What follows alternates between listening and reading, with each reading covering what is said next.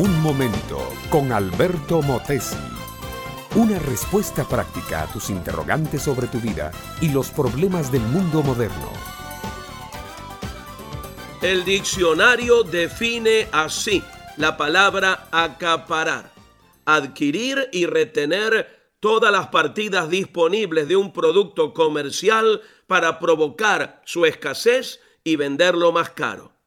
En sentido figurado, apoderarse de una cosa con perjuicio de los demás. Así se puede decir acaparar toda la atención, acaparar el poder, acaparar todas las miradas, etcétera, etcétera. En cualquier sentido que se le tome, acaparar no es una cosa del todo buena. Acaparar toda la inteligencia de una familia, por ejemplo, sería bueno para el sujeto acaparador, pero malo para los demás, que quedarían a la altura de un retrasado mental. Acaparar todos los platos de un banquete sería bueno quizás para el muy gordo que engulliría todo eso, pero malo para los demás, que se quedarían sin comer. En fin, mi amable oyente, que si nos ponemos a meditar en la palabra acaparación, vemos que no es buena.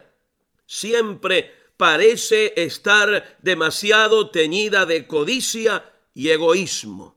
En tiempos de guerra o conmoción interna de un país, cualquiera que se pusiera a acaparar el trigo, la leche, los huevos, las papas y todos los productos de comer, merecería cárcel de por vida.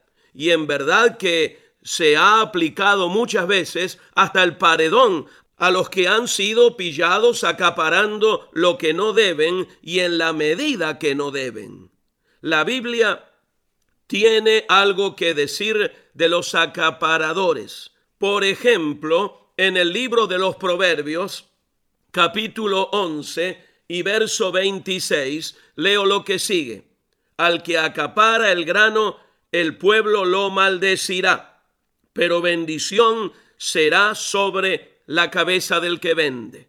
Este es un proverbio para tiempos críticos, cuando aparecen los acaparadores. Es la tendencia del corazón humano aprovecharse de la necesidad de los demás. La historia económica de muchos pueblos es una historia de robo y rapiña. Aunque parezca raro, la civilización se ha extendido más por la codicia de conquistar y acaparar que por el interés humano de preparar más tierra para que más humanidad viva de mejor manera. Dos países europeos se acapararon todas las tierras de Centro y Sudamérica para ellos solos, y el progreso moral, educacional, religioso, espiritual y político se detuvo tres siglos para los pueblos indígenas y criollos. Lo contrario de acaparar es compartir, repartir, dar, comunicar. Y esta, óyemelo bien, esta es la nota tónica cristiana.